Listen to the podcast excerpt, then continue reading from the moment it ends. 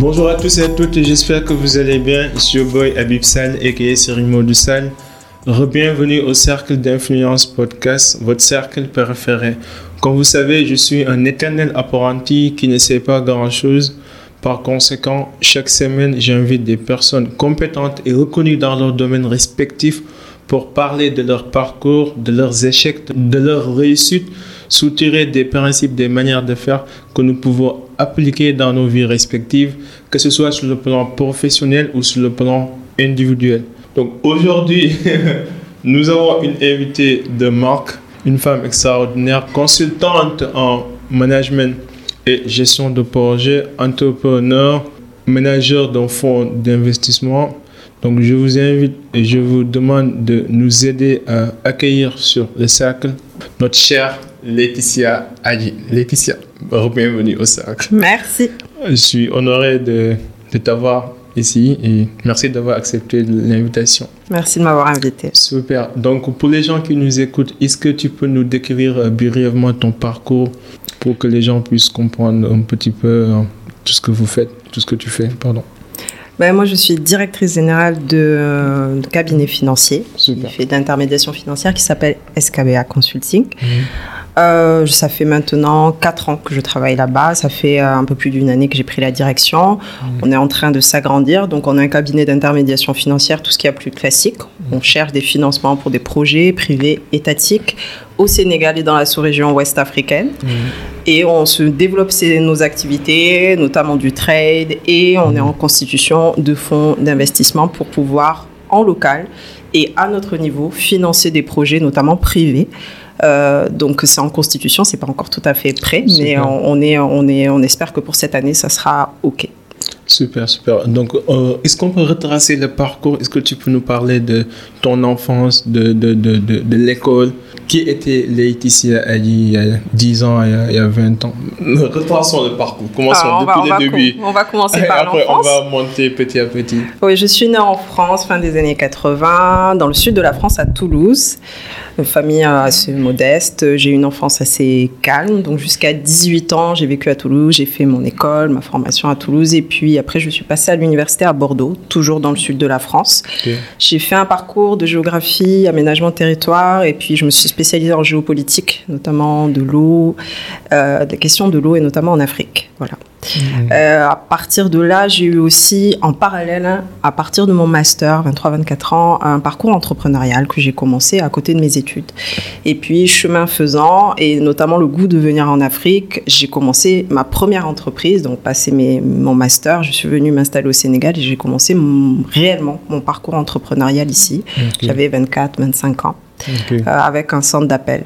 Ça a été le, le démarrage de ma carrière ici. Puis après, j'ai enchaîné d'autres entreprises qui m'ont amené jusqu'à devenir euh, directrice générale maintenant de ce cabinet d'intermédiation financière. Ah, super, super. Euh, quels sont les conseils euh, ou bien les principes de vie que tes parents t'ont inculqués et qui t'ont aidé dans, dans ta vie entrepreneuriale? Je pense que c'est ce qu'on parlait tout à l'heure, la Ah ouais. persévérance. Ouais. Oui, mon père m'a toujours euh, poussée. J'étais jamais été une, une élève très brillante. Euh, jamais excellé dans aucune matière. Donc euh, j'ai beaucoup travaillé pour me maintenir et justement passer le cap à chaque fois pour continuer mes études générales. J'avais l'ambition euh, de faire des choses grandes Mhm. parce que je trouvais ça intéressant. J'avais le goût de la connaissance. Donc euh, c'est ce qui m'a aidé, le goût de la connaissance et euh, un papa qui m'a poussé à être très persévérante et puis le goût du travail. Donc j'ai eu le, très tôt le goût de l'effort, ce qui aide quand on veut être persévérant. Ouais, ouais, si, si. Donc euh, c'est ce qui m'a beaucoup aidé et j'ai gardé et j'ai euh, capitalisé sur ma capacité à beaucoup travailler, ce qui m'a aidé à des fois performer vers la fin, on va dire. Euh, et aujourd'hui qui me permet de performer. Mais c'est vrai que en base, j'ai jamais été une élève extrêmement brillante. Donc euh, beaucoup de travail, beaucoup de persévérance au travail. Ok, c'est- fou. On, on parlait de ça tout à l'heure. On disait que c'est fou comment cette imperfection d'enfance, en fait, est devenue ton dada en quelque sorte parce que tu as su euh, te démarquer, tu as su évoluer dans plusieurs secteurs différents. Donc, euh, comment tu es passé de sciences géopolitiques à une experte en communication, en media training? Comment en fait Pourquoi la communication? Pourquoi la Moi, J'ai toujours été passionnée par la politique déjà. C'est quelque chose, euh, mon papa aimait ça, donc il m'a transmis un petit peu ça. Je regardais ça à la télévision quand j'étais petite, les mhm. débats politiques, etc. Mhm. Et euh, quand j'ai fait mon master, je me suis spécialisée en écriture de discours Voilà, c'était quelque chose qui m'intéressait, les écritures de discours. Donc en réalité, c'est de la communication. C'est vrai qu'en étant géographe, je me suis attardée sur la représentation de l'espace. Donc c'était les discours politiques et la représentation de l'espace par les hommes politiques. Mais néanmoins, ça restait des enjeux de communication. Donc très tôt, j'avais ce goût quand même euh, de l'écriture, du discours, de la communication. Et c'est quelque chose qu'après j'ai transformé en métier lorsque euh, je suis allée vers euh, les agences de communication, les agences de média training. Je m'attardais sur la question du discours. Alors après, ah, on a accumulé des compétences avec les différents collaborateurs mais moi j'étais axée sur cette compétence-là, l'écriture de discours et la représentation dans les discours. C'était vraiment ce qui, ce qui faisait ma, ma, compétence. Mm, super, parce que moi personnellement, quand j'analyse euh, la sphère politique, euh, par exemple américaine, par rapport à la sphère politique sénégalaise, en termes de compétences communication, on sent la grande différence entre les deux pays. Donc, euh, d'après toi, quelles sont les lacunes que nos politiques ont dans ce domaine? Ou bien quand tu analyses les secteurs? Que vois-tu? Bon, déjà, il y a deux cultures différentes. La culture américaine est une culture beaucoup plus orale. Euh, dès le départ, on met les enfants à l'école dans l'exercice euh, du speech. Ici, on a une écriture francophone de la littérature, donc de l'écrit. Et l'oral est parfois un peu moins euh, important, on va dire. On fait beaucoup moins d'exposés oral. On expose moins les enfants à se mettre en scène à l'oral. Donc, c'est forcément une compétence qu'on développe moins dans les pays francophones. Donc, ça, c'est déjà une différence de culture à l'école et de manière euh, culturelle d'apprentissage et de compétences. Mm. On a de la compétence à l'écrit. Donc, ici, on a une tradition plus plus écrite. Et donc, c'est vrai que le speech à l'oral, la tenue, la communication non verbale, c'est pas quelque chose qui parle, c'est pas quelque chose qui est très démocratisé, c'est encore quelque chose qu'il faut travailler. Moi, au début, quand j'ai commencé le média training, je devais faire de la pédagogie auprès des hommes politiques pour leur expliquer toute l'importance, en fait, de la communication non verbale. Et c'est vrai qu'eux, ils s'attachaient beaucoup au discours. Oui, mais qu'est-ce qu'on écrit? La belle phrase? Oui, c'est important. Mais si votre communication non verbale n'est pas en adéquation avec ce que vous écrivez, les gens ne vont pas croire à vos discours, bien qu'ils soient bien écrits. Donc, il n'y a pas d'efficacité mmh. communicationnelle. Ça, c'était très difficile à faire comprendre et j'ai fait beaucoup de pédagogie auprès de beaucoup d'hommes politiques pour, euh, des fois, signer le contrat alors qu'ils en avaient besoin. C'était un besoin. Mais euh, c'est vrai que, euh, notamment en Afrique, on a aussi d'autres manières de faire la politique. Il y a des enjeux culturels, il y a des enjeux parfois ethniques. voilà, on est des parfois là parce qu'on représente un groupe ethnique, un village, une partie, une région, etc. Donc les enjeux de politique ne sont pas toujours des enjeux de communication ici. Ok, donc quand tu accompagnes par exemple un politicien, tu prends en compte tous ces facteurs, les facteurs ethniques, religieux, les facteurs géographiques, ainsi de suite. Mm. Maintenant, euh, si quelqu'un veut devenir un bon orateur ou bien veut exceller dans la communication, est-ce qu'il y a trois principes euh, clés que tu pourrais les donner qui, euh, qui, qui vont les aider à, à, gagner de la compétence dans ce domaine? Oui. Bah, un, l'honnêteté parce que quand on ne croit pas en ce qu'on dit, ça se voit. Il faut vraiment être un artiste de la communication non verbale pour maîtriser son corps afin que les champs, on va dire, de la malhonnêteté ne passent pas. Parce que le corps, quand il ne croit pas en ce qu'il dit, on voit un déphasage et les gens vont pas y croire. Ils vont pas vous dire il a menti, mais il va vous dire je ne le sens pas, j'ai pas l'impression qu'il dit la vérité, il me sent pas très honnête. Ils vont sentir, en fait, on le sent, on le voit pas, on peut pas l'exprimer de manière intelligible, mm. mais les gens vont sentir, c'est presque intuitif. Mm. Ça, c'est la première chose. La deuxième chose que les gens n'utilisent pas en communication, c'est le silence. le silence, c'est une arme de communication extrêmement puissante. Mm. Et les politiques ne l'utilisent pas assez, le silence. des fois, créer des silences, ça permet de faire passer des messages. C'est pour ça que j'ai les débats politiques du Sénégal, parce que les gens ne s'écoutent pas. Non, ils ne s'écoutent pas. Et le silence, des fois, on induit des choses, ou on veut faire passer des choses sans les dire. Et ça, c'est très intéressant parce que sans que vous disiez quelque chose, vous avez déjà fait passer un message. Ça, c'est très intéressant. Le silence, à mon sens, n'est suffisamment pas utilisé euh, en communication par exemple. Ok.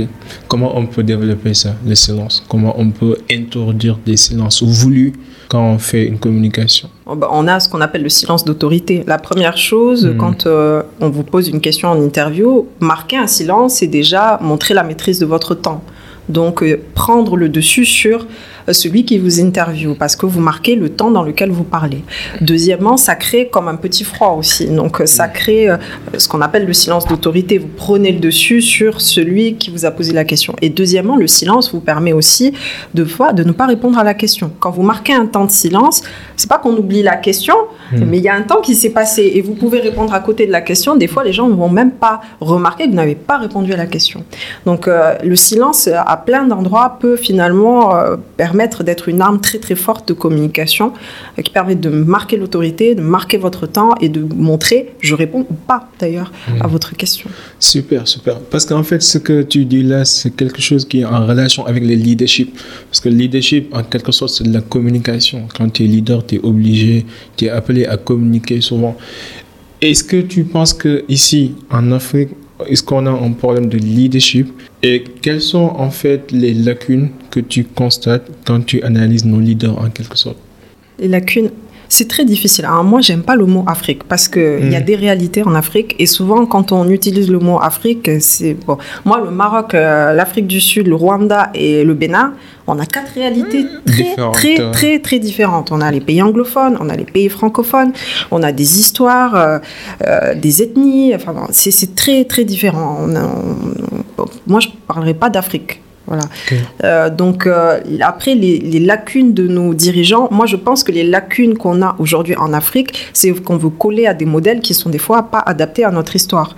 C'est surtout ça maintenant. Comment créer des modèles légitimes qui vont être reconnus à l'international et qui collent à notre histoire. C'est ça l'enjeu.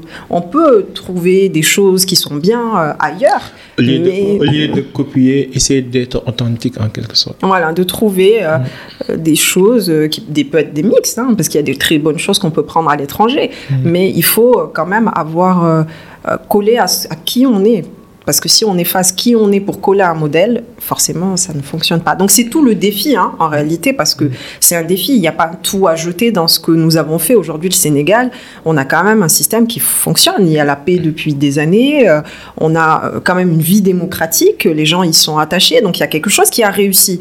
Maintenant, l'enjeu, c'est de le perfectionner, de l'améliorer, de l'enrichir de, nos histoires respectives, sans en avoir honte, parce que les histoires sont légitimes et sont importantes. Il y a de très belles choses qui sont faites dans, qui ont été faites dans nos histoires et, dont on a besoin.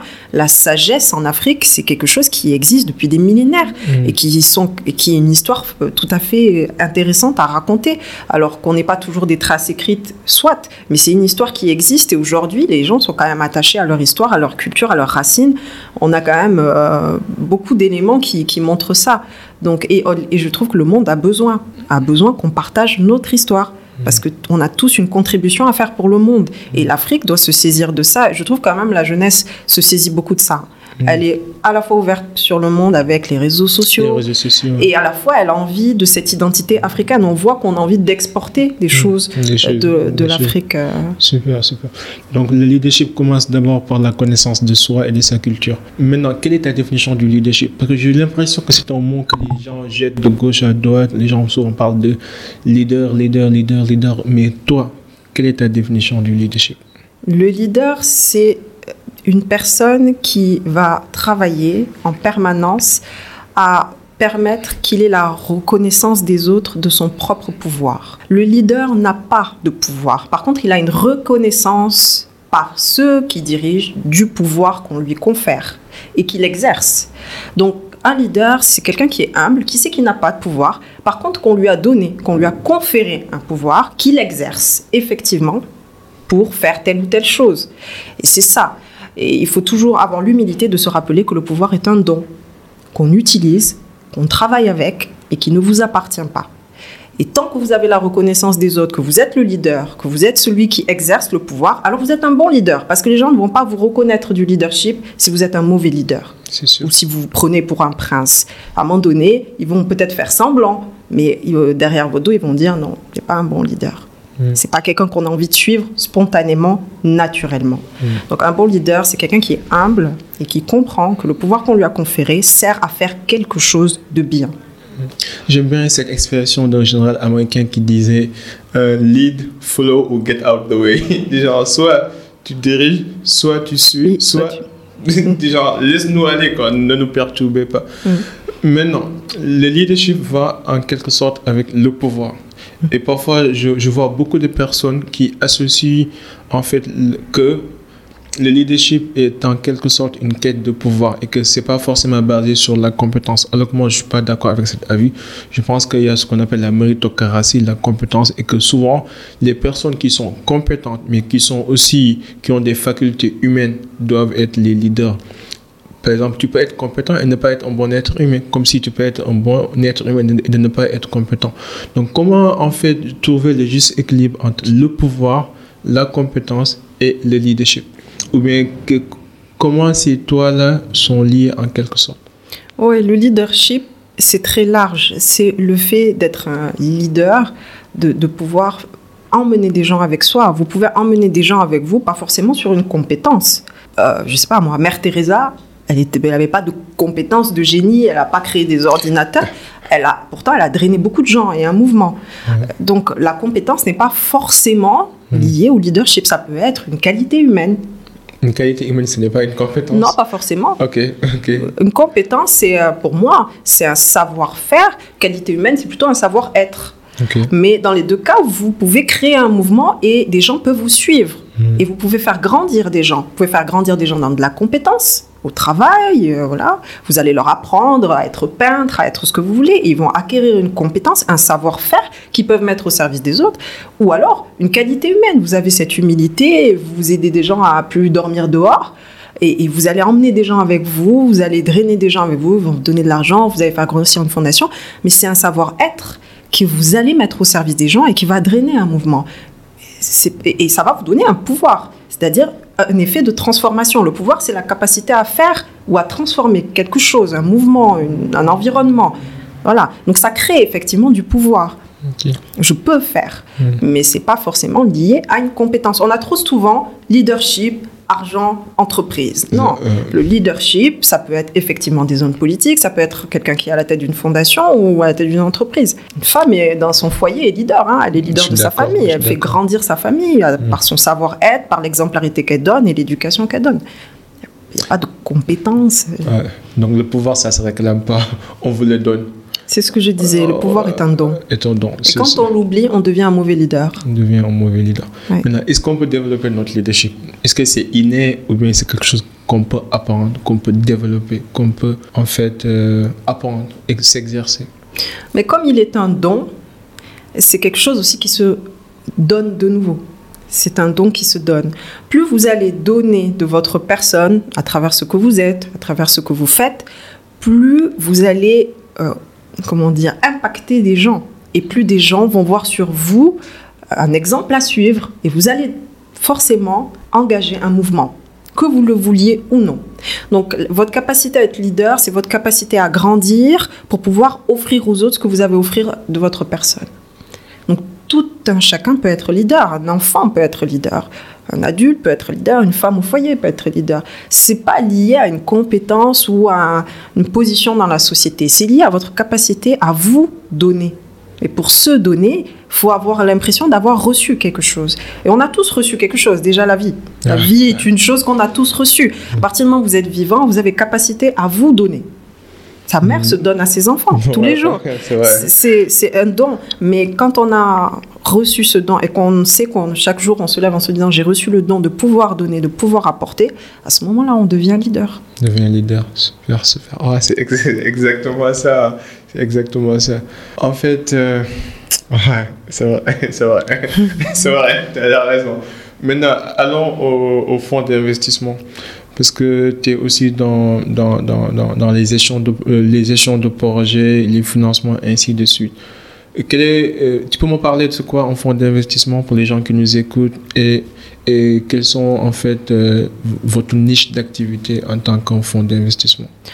Un fonds d'investissement, ben, comme on dit, c'est un fonds d'investissement, c'est-à-dire euh, une quantité d'argent qui est réunie Mm. pour euh, financer des projets. Donc c'est une grosse somme d'argent qui permet de financer beaucoup de projets.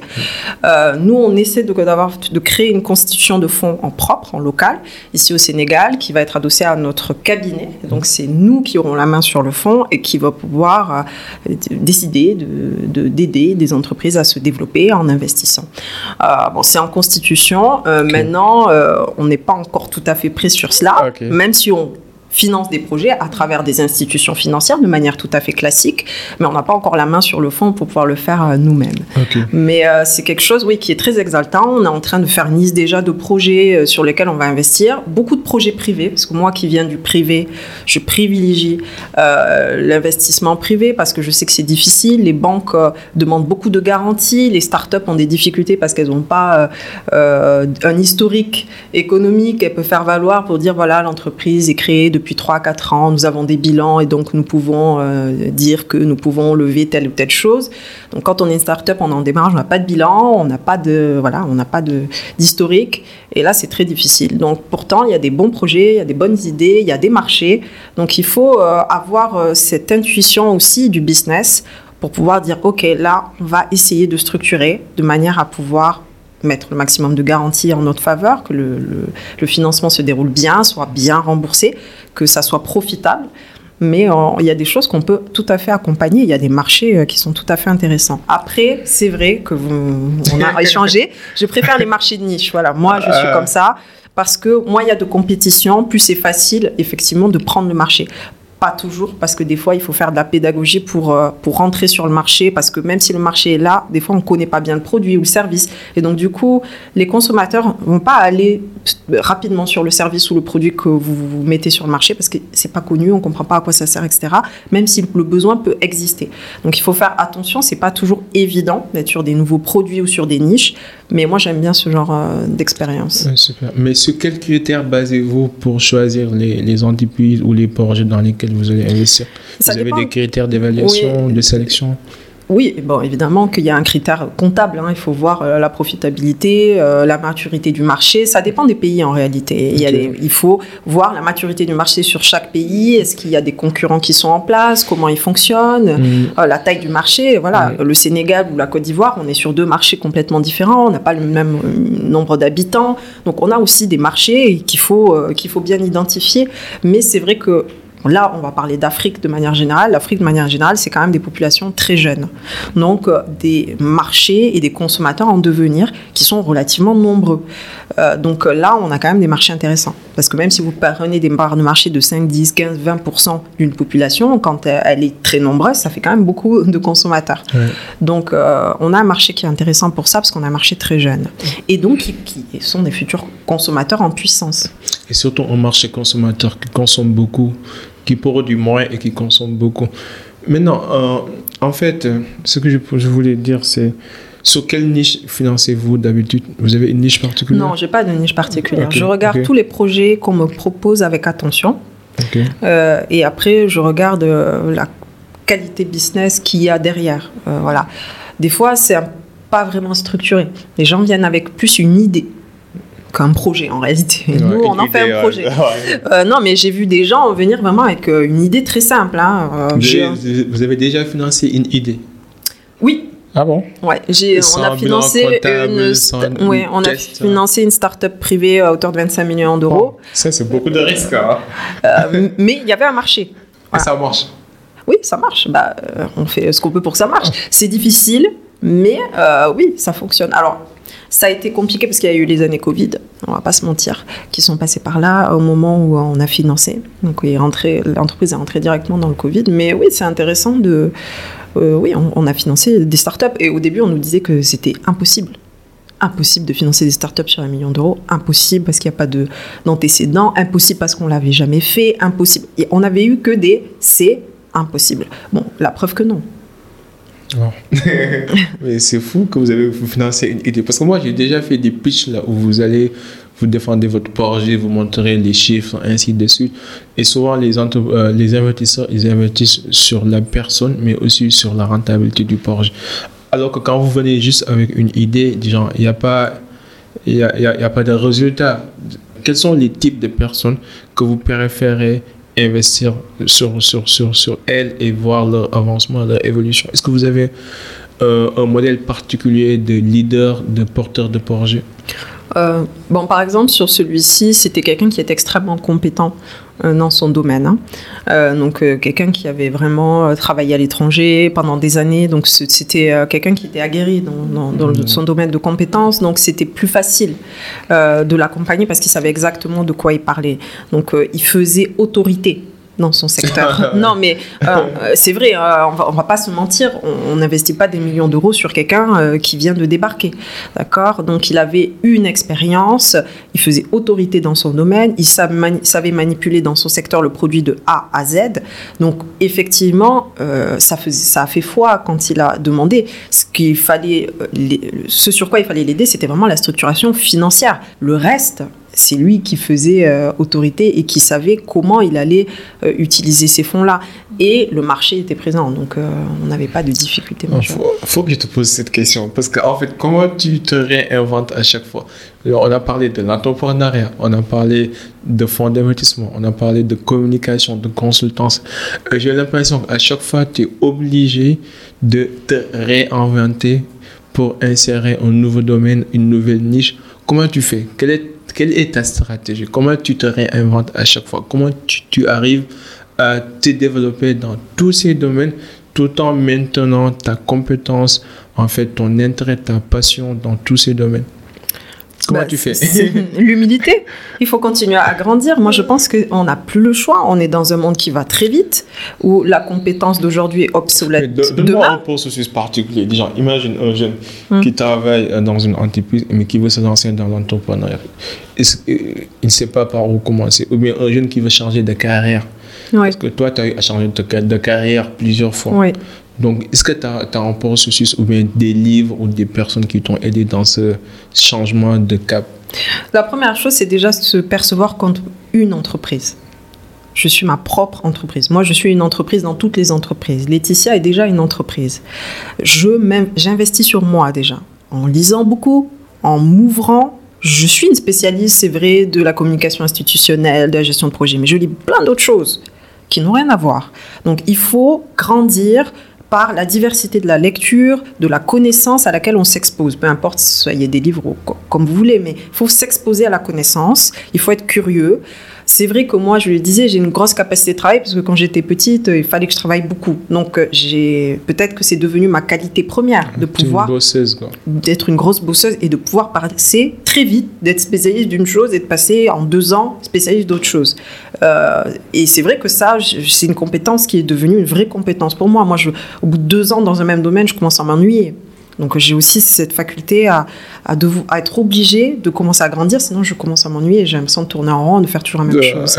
Donc euh, peut-être que je suis aussi devenue un peu boulimique de travail à force, parce que, parce que j'ai cette qualité de beaucoup travailler. Bon. Et, mm, Parce que je parlais avec un, ami là, qui est aussi un manager qui me disait le problème que j'ai avec les personnes créatives, c'est qu'ils changent tout le temps de décision. Du genre, ils ne peuvent pas se concentrer sur une chose pendant longtemps. Ils veulent toujours se réinventer, en fait, découvrir de nouveaux domaines. Et à la fois, ça devient chiant pour un manager parce que le manager, il se dit j'ai investi mon temps, j'étais formé, j'étais accompagné, et là, tu vas me laisser aller faire autre chose. Qu'est-ce qui se passe? Et je pense qu'ici, on n'a pas cette mentalité. Par exemple, tu vas aux États-Unis, à Silicon Valley, les entrepreneurs, ils ont cette mentalité. Ils se lancent tout le temps dans, dans, dans, dans de nouveaux défis, et, ils peuvent se permettre d'échouer, de réessayer. Alors qu'ici, au Sénégal, parfois, quand on échoue, on est jugé. C'est compliqué, en fait. Oui, mais le problème ici, euh, c'est que bon, les grosses entreprises souvent n'ont pas euh, la possibilité d'offrir. Par exemple, vous parliez de la Silicon Valley. La Silicon Valley, c'est intéressant parce que euh, Google met à disposition l'ouverture pour que un employé qui est venu en 2007, en 2017, fasse autre chose. Et donc, ils ouvrent ses potentiels. Ici, on ne le fait pas. Donc, pour, pour évoluer, on est obligé souvent de partir. Et on fidélise pas le, collaborateur. Parfois, quand on part, on est perçu, euh, les gens le perçoivent comme une trahison en quelque sorte. Ouais. Et c'est ça ce qui est mal en fait. C'est pour ça que je disais, il faut se créer, il faut se considérer comme sa propre entreprise. Quand vous êtes au sein d'une entreprise, il faut que vous créiez le besoin de l'entreprise pour grandir.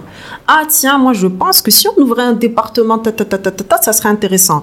Et vous commencez à travailler un petit peu à côté de ce que vous avez à faire. Vous commencez à semer une graine, travailler un peu ça. Ah tiens, j'ai ramené ça. Et vous allez créer ce nouveau poste que vous voulez au fur et à mesure. Mais est-ce que vous avez envie de rester deux heures de plus pour cette société sans être payé? Ouais, c'est Voilà. la motivation. Il y a la important. motivation. Faut Moi, motiver les gens. j'ai- créé souvent mes postes. Mes postes n'existaient pas. Je les ai créés. Mais parce que j'ai travaillé dans ces entreprises comme si c'était les miennes parfois. À rester le soir, à faire d'autres choses. Et, et- et- et j'ai créé des départements comme ça. Moi, il y a un département que j'ai créé dans la société où on fait un peu de trading. Ça n'existait pas, mais je l'ai créé. Non, mais ici au Sénégal, je connais les entreprises sénégalaises. Tu essayes de, de- de te montrer créatif, de, de venir avec de, de nouvelles idées. Les gens vont t'écarter. Ils vont, ils vont dire que toi, tu es trop ambitieux. Reste à ta place. Qu'est-ce que tu fais là? On n'a pas cette mentalité de, de développement euh, comme, comme, comme on les trouve avec les Américains. Mais ici, si tu te montres très ambitieux, moi, ça m'est arrivé dans certaines entreprises moi, je suis extrêmement ambitieux d'arriver dans, certaines entreprises où j'avais des idées, j'essayais de les proposer. Soit le manager, il appropriait mes idées, soit il me disait carrément, petit, reste à ta place. Donc, comment, pour les jeunes qui nous C'est- écoutent, vrai. Non, alors après, il faut dire les choses telles qu'elles sont. Quand on touche l'excellence, c'est un combat. Il faut être prêt à combattre. Et combattre, c'est être dénigré. Moi, j'ai été viré, hein, l'entreprise là où j'étais. J'ai été viré pendant un an. euh, Ouais, pareil, pareil. pendant un an. Parce que je ne suivais pas ce qu'il fallait suivre. J'ai suivi la droiture du travail. On ne s'est pas entendu. Il m'a viré. Et un jour, il m'a rappelé. La vie continue. Et un jour, il m'a rappelé. Et je suis revenue. Pourquoi? Parce qu'il m'a donné raison. Mais il fallait que j'accepte, finalement, l'humiliation pendant un an d'avoir été virée comme une malpropre. J'acceptais en silence. Vous savez, dans la vie, la vie est juste. Soit vous faites justice vous-même et vous criez waouh waouh waouh. Et les gens vont dire voilà, il y avait, j'avais raison, lui, et ça vaut rien. Regarde, il a mangé dans cette entreprise et maintenant il crache dessus. Moi, j'ai jamais craché. C'est vrai que c'était injuste pour moi. Je me suis tuée en silence. Et j'ai attendu que la vie me fasse justice. Et un jour, il m'a appelé, il m'a demandé pardon. Je suis revenue. Et aujourd'hui, je dirais cette entreprise, on est les meilleurs amis du monde. Pourquoi? Parce que j'ai accepté le combat de me dire c'est injuste, mais je sais que j'ai raison. Et quand on a raison et qu'on est dans la vérité, la vérité, elle prend les escaliers, hein, mais finit toujours par arriver au sommet. C'est sûr, c'est sûr. En même temps, l'âge n'est pas un critère de Voilà. compétence. Et c'est ceux mêmes qui vous ont craché dessus qui vont vous élever. C'est ça la morale de l'histoire. Mais il faut être patient. Faut être patient. Voilà. On fatigue le mal avec la patience. J'aime bien cette citation. Ouais, on fatigue le mal avec la Avec la patience. On pense que le mal fatigue les gens juste, mais en fait, on fatigue le mal avec la patience. Mais encore faut-il accepter d'être patient, parce que patience, ça veut dire attendre. Et l'homme n'aime pas attendre. Parce que parfois, nous aussi, les jeunes, on est trop impatients. Oui. On est dans la fougue, on est dans la réaction. Et parfois, Ouais, et on veut se faire justice soi-même. Ah, c'était injuste pour moi, donc je vais dire ça, je vais faire ça. Non, patiente. Attends. Mm. Tais-toi surtout. Je dis que le silence était une arme très efficace de communication. Ouais, Très c'est efficace. très important. Que nous, on est, on est impatients. Mais parfois, en cas, je connais beaucoup d'amis qui ont les mêmes problèmes avec les entreprises et qui ont décidé de devenir entrepreneurs parce que tout simplement, ils en avaient marre de faire tout le boulot et de voir en fait les autres euh, approprier leur travail ou bien parfois d'essayer et de, de, de se voir incriminer quand ça échoue. Parce qu'il y a certains métiers qui sont vraiment ingrats. Genre, quand ça marche, on dit que c'est le DG, c'est c'est ton supérieur. Mais quand ça marche pas, ah, c'est le petit là, c'est de son initiative et tout. Donc c'est très important, il faut être patient, mais aussi il faut se former, il faut développer sa compétence. Quelles sont les personnes qui vous ont influencé dans, dans votre parcours? Oh, il y en a beaucoup. J'ai des professeurs qui m'ont beaucoup apporté. Mes parents, évidemment. Mm. Euh, un grand qui m'a beaucoup, moi, qui m'a fait beaucoup de bien, que j'ai lu, que j'ai j'ai lu sur lui, c'est Nelson Mandela. Eh, J'ai vu ça dans, dans tes articles. Tu citais souvent Nelson Nelson Mandela. Mandela. Je trouve que c'est un, un très très grand, un très très grand, un géant. Est-ce que tu l'as déjà rencontré? Non, Ok. un peu jeune. Ah, non, non, mais euh, j'ai lu euh, des choses sur lui. J'ai lu un portrait récent, euh, Le sourire de Mandela, qui a été écrit par un journaliste qui l'a suivi euh, pendant très longtemps, qui a un portrait super. Et vraiment, quelqu'un d'une grande humilité. Je pense qu'on a eu un très, très, très, très grand homme en Afrique. Non, et, quand je dis qu'on peut apporter au monde, il en est la preuve. Aujourd'hui, on a des guerres en Ukraine, en Russie. Ça paraît insensé. Et, mm. voilà un homme qui a passé plus de 20 ans en prison et qui sort et qui dit faisons la paix. C'est quand même une grande leçon d'humanité et d'humilité. Quand tu lis en fait les enseignements de Nelson Mandela, euh, quels sont les enseignements que tu tires de, de, sa vie, de son combat, de son parcours? Mais ce qui m'a beaucoup, beaucoup interpellé, c'est l'humilité de Nelson. Quand euh, j'ai lu le portrait qui avait été fait, euh, on lui a demandé quel est, quel est le nom que vous donnez à votre combat. Je pense que tu as, lu, tu as dû le lire dans un de mes articles et il dit mm. le respect ordinaire.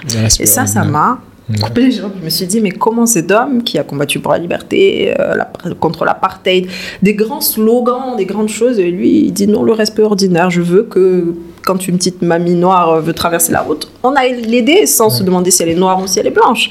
C'est le respect ordinaire, le bonjour, le merci et le s'il vous plaît à tout un chacun, quel que soit sa couleur. L'humanité n'a pas de race. On est tous des êtres humains avant tout. Mais il se considère comme un petit monsieur, en fait, hmm. qui euh, travaillait pour le respect ordinaire du bonjour et du merci pas quelqu'un qui a défendu la liberté, l'égalité ou je ne sais quoi. C'est extraordinaire comment il se voit comme quelqu'un. Avec tout ce qu'il a accompli, quand même. De, ouais, de, finalement, Et il avait tout le droit de se montrer. Ouais, de dire je suis un combattant de la ah, liberté, de, se, voilà, de se jeter des on fleurs. A vu ça, on a vu et ça. On a vu ça. Et non, le respect ordinaire, le bonjour et le merci. J'ai trouvé ça extraordinaire. Je me suis dit, waouh, là, on a quelqu'un qui a un très, très, très grand leader. Des livres particuliers qui t'ont marqué? Je sais que tu lis beaucoup, mais, mhm. mais donne-moi quelques livres. Déjà, si tu dois choisir, toi, un livre qui à recommander aux jeunes qui nous écoutent, quel livre donnerais-tu? Bah, Ça dépend l'âge qu'ils ont. Parce que moi, j'ai évolué. Dans mes...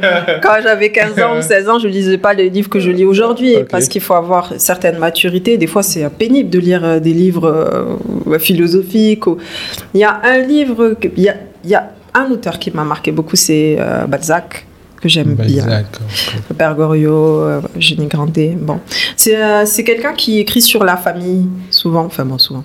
Il écrit des livres sur la famille, notamment. Et comment ça s'écrit? Balzac Balzac. B-A-L-Z. Et c'est bon, de la littérature française, mais j'aime bien parce qu'en fait, il, il explique des petites choses qui se passent dans des familles. Voilà, une famille, un père, ses enfants. Il y a souvent un peu une tragédie et il explique le pardon, euh, l'avarice, euh, voilà, la jalousie, euh, des choses comme ça dans le milieu familial. Et en fait, on voit que de la cellule familiale projette dans la société tous les vices que l'on connaît et que tout commence dans la famille. Hein. Euh, et, en fait, il montre une petite famille qui pourrait être n'importe quelle famille euh, au monde. Euh, un père qui aime sa fille, mais voilà. Et j'aime bien ce, rapport entre famille et société. Que la famille, c'est la première cellule de la société. Quand on laisse passer des vices dans la famille, ça se retrouve dans la société. C'est très intéressant. Très intéressant. Ça me rappelle le livre de Oprah Winfrey. Elle a écrit un nouveau livre qui s'intitule What Happened to You. Qu'est-ce qui, qu'est-ce qui t'est arrivé et le, message derrière, c'est qu'entre entre deux ans jusqu'à dix ans, notre en fait, euh, enfance détermine la personne que nous allons devenir.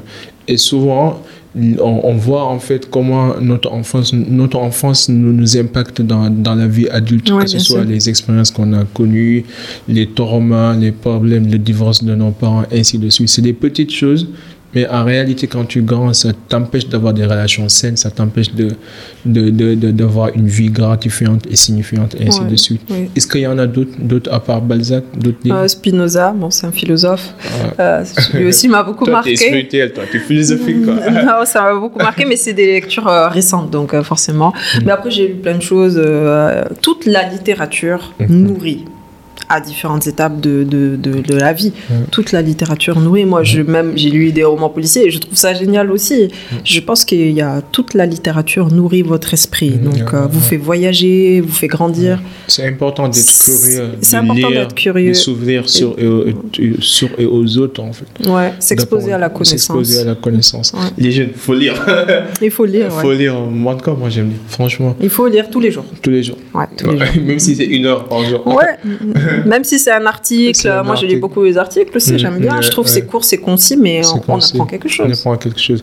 Et quels sont les. Est-ce que tu as des blogs particuliers quand tu lis des articles? Tu, tu les lis Non, je, je lis la presse Ah, de la manière, presse, ok, de manière ok. générale. J'aime bien parce que on tombe sur des choses qu'on n'avait pas prévues et ça nous nourrit. La presse, c'est pas mal. Et quel est votre plus grand échec? Et qu'est-ce que cet échec vous a appris? Moi, j'ai pas d'échecs. ah, ah bon? Non, j'ai des épreuves, des difficultés, mais des échecs. Pour moi, l'échec, c'est vraiment le désespoir. Quand on a fermé une porte et on se dit, allez là, j'abandonne, c'est pas pour moi. Ça, c'est un échec. Quand on met plus d'espoir dans quelque chose, c'est l'échec. Tant qu'il y a de l'espoir, c'est une transformation. Donc je me repose la question différemment. Tu as connu un coup bas Un coup bas, des difficultés Euh. Que- Je fais que ça. Un manager, ce n'est gé- gestionnaire de difficultés. On gère des difficultés tous les jours, mais euh, Euh, Quelle est ta difficulté préférée? Alors, donne-moi, tu as connu quelque chose quand même qui t'a marqué? Moi, je pense que la grande difficulté pour moi, ça a été peut-être la gestion de ma vie privée. Parce que quand on est exposé au pouvoir ou qu'on l'exerce, c'est difficile. On, est seul, on est exposé à la solitude. Le pouvoir et la solitude, c'est. Comme on dit, it's lonely at the top. Ouais, la c'est solitude est seul au pouvoir. sommet, ouais. Il, faut, il faut savoir que quand on exerce le pouvoir, qu'on est dans des milieux de pouvoir, on est très seul. Et ça, c'est parfois c'est difficile à gérer. Et moi, vivant dans un pays étranger, c'est vrai que euh, la solitude, pour moi, au début, ça a été quelque chose de difficile à gérer, très difficile. Maintenant, euh, je suis, euh, voilà, ça fait partie de ma vie et je, je le vis beaucoup, très bien. Mais au début, ça a été, euh, ça n'a pas été simple. Ouais, je comprends, je comprends. Ouais, je comprends.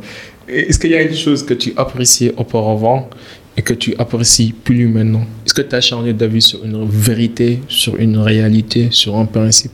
Mm, ouais. Bon, on en discutait un peu tout à Ouais, l'heure, c'est ouais. le principe de la liberté. La liberté, le mouvement, le fait de changer, de passer à droite, à gauche, de, de croire que la liberté, c'est pouvoir euh, choisir de nouvelles options tous les jours. Un peu euh, le zapping. Euh, ça, j'ai évolué, j'ai grandi. Maintenant, je suis plus dans l'idée d'un engagement et d'un choix d'une voie et de rester dans cet engagement. Pour moi, liberté va avec fidélité. C'est un peu contradictoire, mais quand on choisit librement une route et qu'on s'y engage, cette route finit par nous libérer. Mais il faut être fidèle à cette route-là. Comme on disait tout à l'heure, la, la discipline, c'est la liberté. Parce que La quand tu es discipliné et que tu sais ce que tu dois faire, tu es libre. Tu Ouais. libre, en fait. Tu La tu- répétition libère. Les gens n'y pensent pas, mais c'est comme quand on fait du piano. Au début, c'est fastidieux, on dit ah, telle note. Mais une fois qu'on a bien enregistré les notes, on est libre sur le piano. En même temps, C'est réconfortant de savoir ce qu'on va faire. Par exemple, Mm. tu vois Mark Zuckerberg porter les mêmes types de chaussures, les mêmes types de vêtements, parce qu'il se dit, je ne veux pas perdre mon temps chaque matin à choisir quels vêtements je vais Oui, mettre. oui. Tu vois, c'est la, c'est la discipline. Quoi. C'est- Je, Ouais. je me libère de cette tâche difficile, parce que j'ai d'autres tâches beaucoup plus importantes. Ouais, la répétition La libère. répétition, la Ouais. répétition. Maintenant, est-ce qu'il y a une loi universelle que tu aimerais appliquer? Si, si tu dois choisir une loi universelle que tout le monde doit appliquer, ce serait quoi? Euh, le choix de l'amour. Ouais. Ça veut dire quoi, le choix de Le, l'amour? le choix de l'amour du prochain. Je trouve que c'est la loi universelle qui libère le plus. On doit aimer tout le monde. On doit aimer son prochain. Et ça permet de faire en sorte que moi, j'ai pas de problème, par exemple, entre les riches et les pauvres, mais ta richesse ne doit pas être se faire au détriment de la vie de quelqu'un d'autre. Et si tu as l'amour de ton prochain, tu as l'amour au moins de sa vie. C'est-à-dire que tu peux pas supprimer sa vie pour vivre mieux, alors que tu peux vivre déjà bien sans supprimer la vie de quelqu'un. L'amour du prochain. Et l'amour du prochain, le prochain, c'est pas celui qu'on connaît, euh, avec qui on est proche culturellement. C'est celui qui habite à l'autre bout du monde et qu'on va jamais rencontrer. Et qui est très différent de nous et qui vit pas les mêmes réalités. Voilà, c'est ça l'amour du prochain. L'amour du prochain, c'est la loi universelle. Si on a la considération de l'amour du prochain, de la vie du prochain, alors on va s'auto-freiner dans une certaine expansion parce qu'on ne peut pas s'étendre au point d'annuler la vie de quelqu'un d'autre Mm. au prétexte qu'on ne le connaît pas. C'est comme ce que tu disais tout à l'heure, c'est le respect ordinaire. C'est le respect Il ordinaire. faut respecter tout le monde. quoi. ok. C'est euh, très important. De quoi es-tu le plus reconnaissant ces temps-ci? La vie À part ça, Euh, La vie, c'est génial. on est tous reconnaissants d'être en vie et en bonne santé, mais à Mm. part ça, est-ce qu'il y a quelque chose ces temps-ci que tu regardes derrière et tu te dis, waouh, je suis reconnaissant pour cette chose, je suis reconnaissant de cette activité ou je sais pas moi. Euh, bah, de la liberté que j'ai. Je crois qu'aujourd'hui, en plus, euh, quand on regarde le monde dans lequel on vit, être libre, de, de grandir, de, de faire euh, ses activités, d'avoir sa famille en sécurité, euh, c'est quand même une grâce. Hein. On n'est pas Mm. tous à la même école finalement. Et on s'aperçoit qu'on est dans un monde où rien n'est épargné à personne. On ne sait pas où- si la sécurité d'aujourd'hui constitue la sécurité de demain. Mm. Donc euh, oui, oui. Je- euh, quand j'ai lu tes articles, je, je voyais un point qui revenait souvent, c'est euh, les femmes, l'éducation des femmes, l'engagement euh, vers les femmes. oui. Donc, euh, si tu dois donner des conseils aux, aux femmes qui nous écoutent, Mhm. des conseils mm, précis, des conseils qui peuvent changer leur vie, et- étant une femme expérimentée, étant une femme mère qui a connu plusieurs vies, plusieurs parcours, quels conseils donnerais-tu à ces femmes qui nous écoutent? Qu'elles sont importantes. Souvent, les femmes ont tendance à se considérer pas importantes parce que je, on a les modèles aujourd'hui de femmes leaders euh, qui sont Wonder Woman, chefs d'entreprise, etc. Toutes les femmes n'ont pas ce parcours-là et n'ont pas à l'avoir. Une mère au foyer est une Wonder Woman. hein. Être moi, par exemple, le job de maman, c'est mon job le plus compliqué. Je trouve que vraiment, euh, ok, je suis leader, euh, chef d'entreprise, manager de dizaines de personnes, mais quand je dois être maman, c'est peut-être mon métier le plus compliqué. C'est un vrai job au quotidien qui est extrêmement exigeant parce qu'il est répétitif et vous avez l'exemplarité et vous avez la responsabilité d'une personne qui demain va être autonome et va être dans la société et va être quelqu'un soit de positif ou de négatif pour cette société. Et c'est votre responsabilité d'en faire un bon citoyen. Donc vous avez l'immense responsabilité des leaders de demain. L'enfant que vous avez, c'est peut-être le futur président de la République. Et vous ne le savez pas. On ne le sait pas quand il a 3 ans. hein.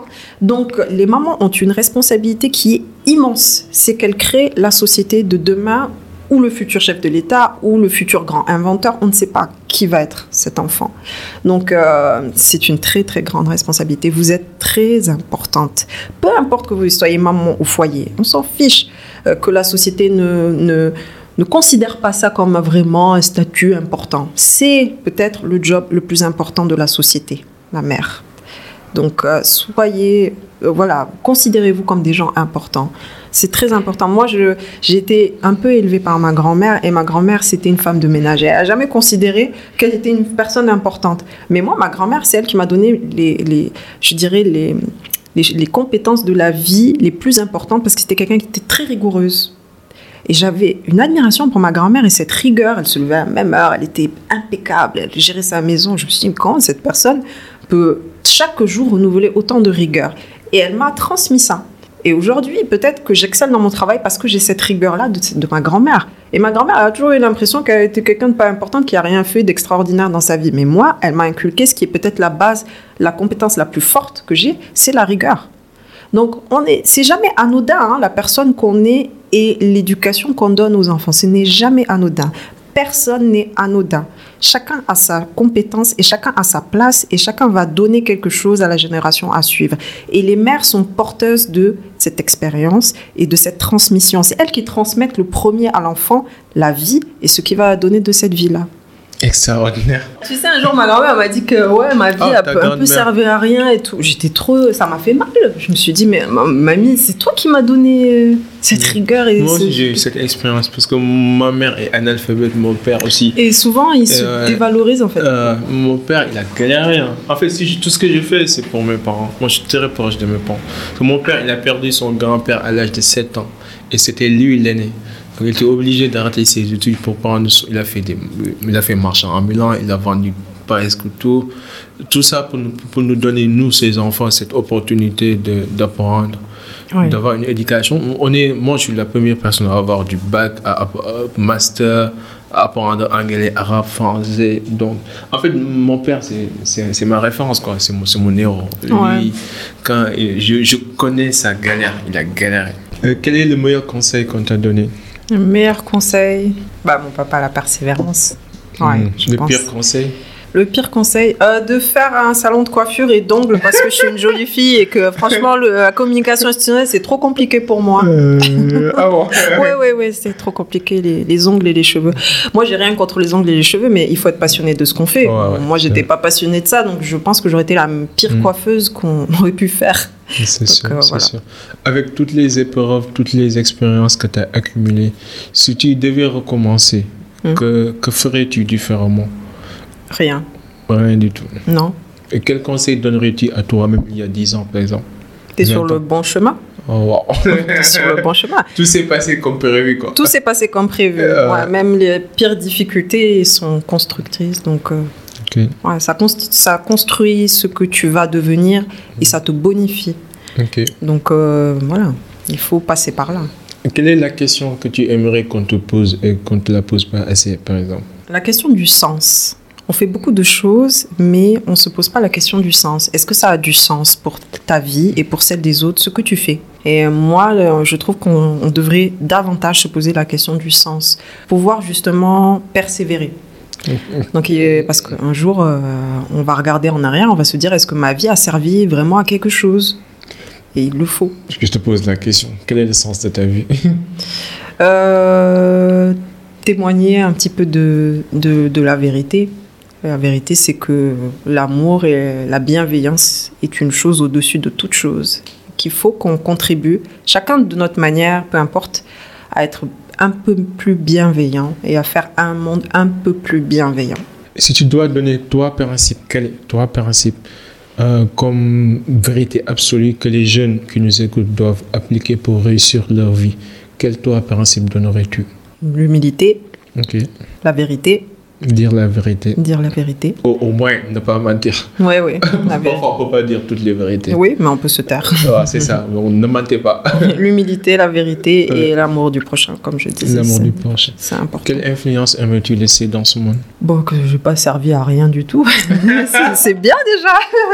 J'essaie de ne pas servir à rien du tout. Que, Euh. que, oui, que pouvoir euh, laisser un héritage. Euh, Ok. un héritage. Super. En tout cas, Laïcia, euh, merci. Franchement, j'ai beaucoup appris et je te respecte, je, je t'apprécie. J'admire tout ce que tu fais. J'ai, lu tes articles et je continue de les lire. Je vais les partager avec notre communauté et tout. Et je te félicite euh, de, de, de ce que tu as réussi à faire, de tout ce que tu as accompli jusque-là. Et je suis sûr que tu feras d'autres choses meilleures dans l'avenir. Est-ce que tu as, un dernier mot pour, pour les gens qui nous écoutent? Ben, J'espère que vous allez continuer aussi à grandir, Mm. à faire ce que vous faites, parce que le travail de partage, c'est Mm. quelque chose de très important. Très important. Donc, euh, c'est vrai qu'on a tous nos petites expériences, mais les mettre en commun, ça aide, ça peut aider. Et si ça peut aider au moins une personne, c'est Ah, formidable. Donc, euh, bravo pour le travail de partage que vous faites, tout ça, tout ce que vous, vous accomplissez en équipe. J'espère que vous allez faire de grandes choses. Merci. ça- Et je vous souhaite vraiment le meilleur pour Ah, la suite. ça compte, franchement, ça compte vraiment ces mots d'en- d'encouragement. En tout cas, comme vous savez, ici, on s'inspire à inspirer avant d'expirer. On n'est pas des connaisseurs, on est des éternels apprentis. Et chaque semaine, nous recevons des personnes qui, qui, qui, qui nous enseignent, qui nous partagent des trucs utiles. Et comme elle a dit, hein, soyez utiles, soyez gentils, soyez uniques. À la prochaine. T'es es sur les réseaux sociaux, non? Que sur LinkedIn. Moi, Donc, je. les gens pourront te contacter sur les Bien euh, sûr, oui, oui, j'ai une communauté qui me suit et euh, ça marche. Donc, on va partager les, les, les différents ID de LinkedIn, euh, les, les articles et tout sur les show notes comme d'habitude.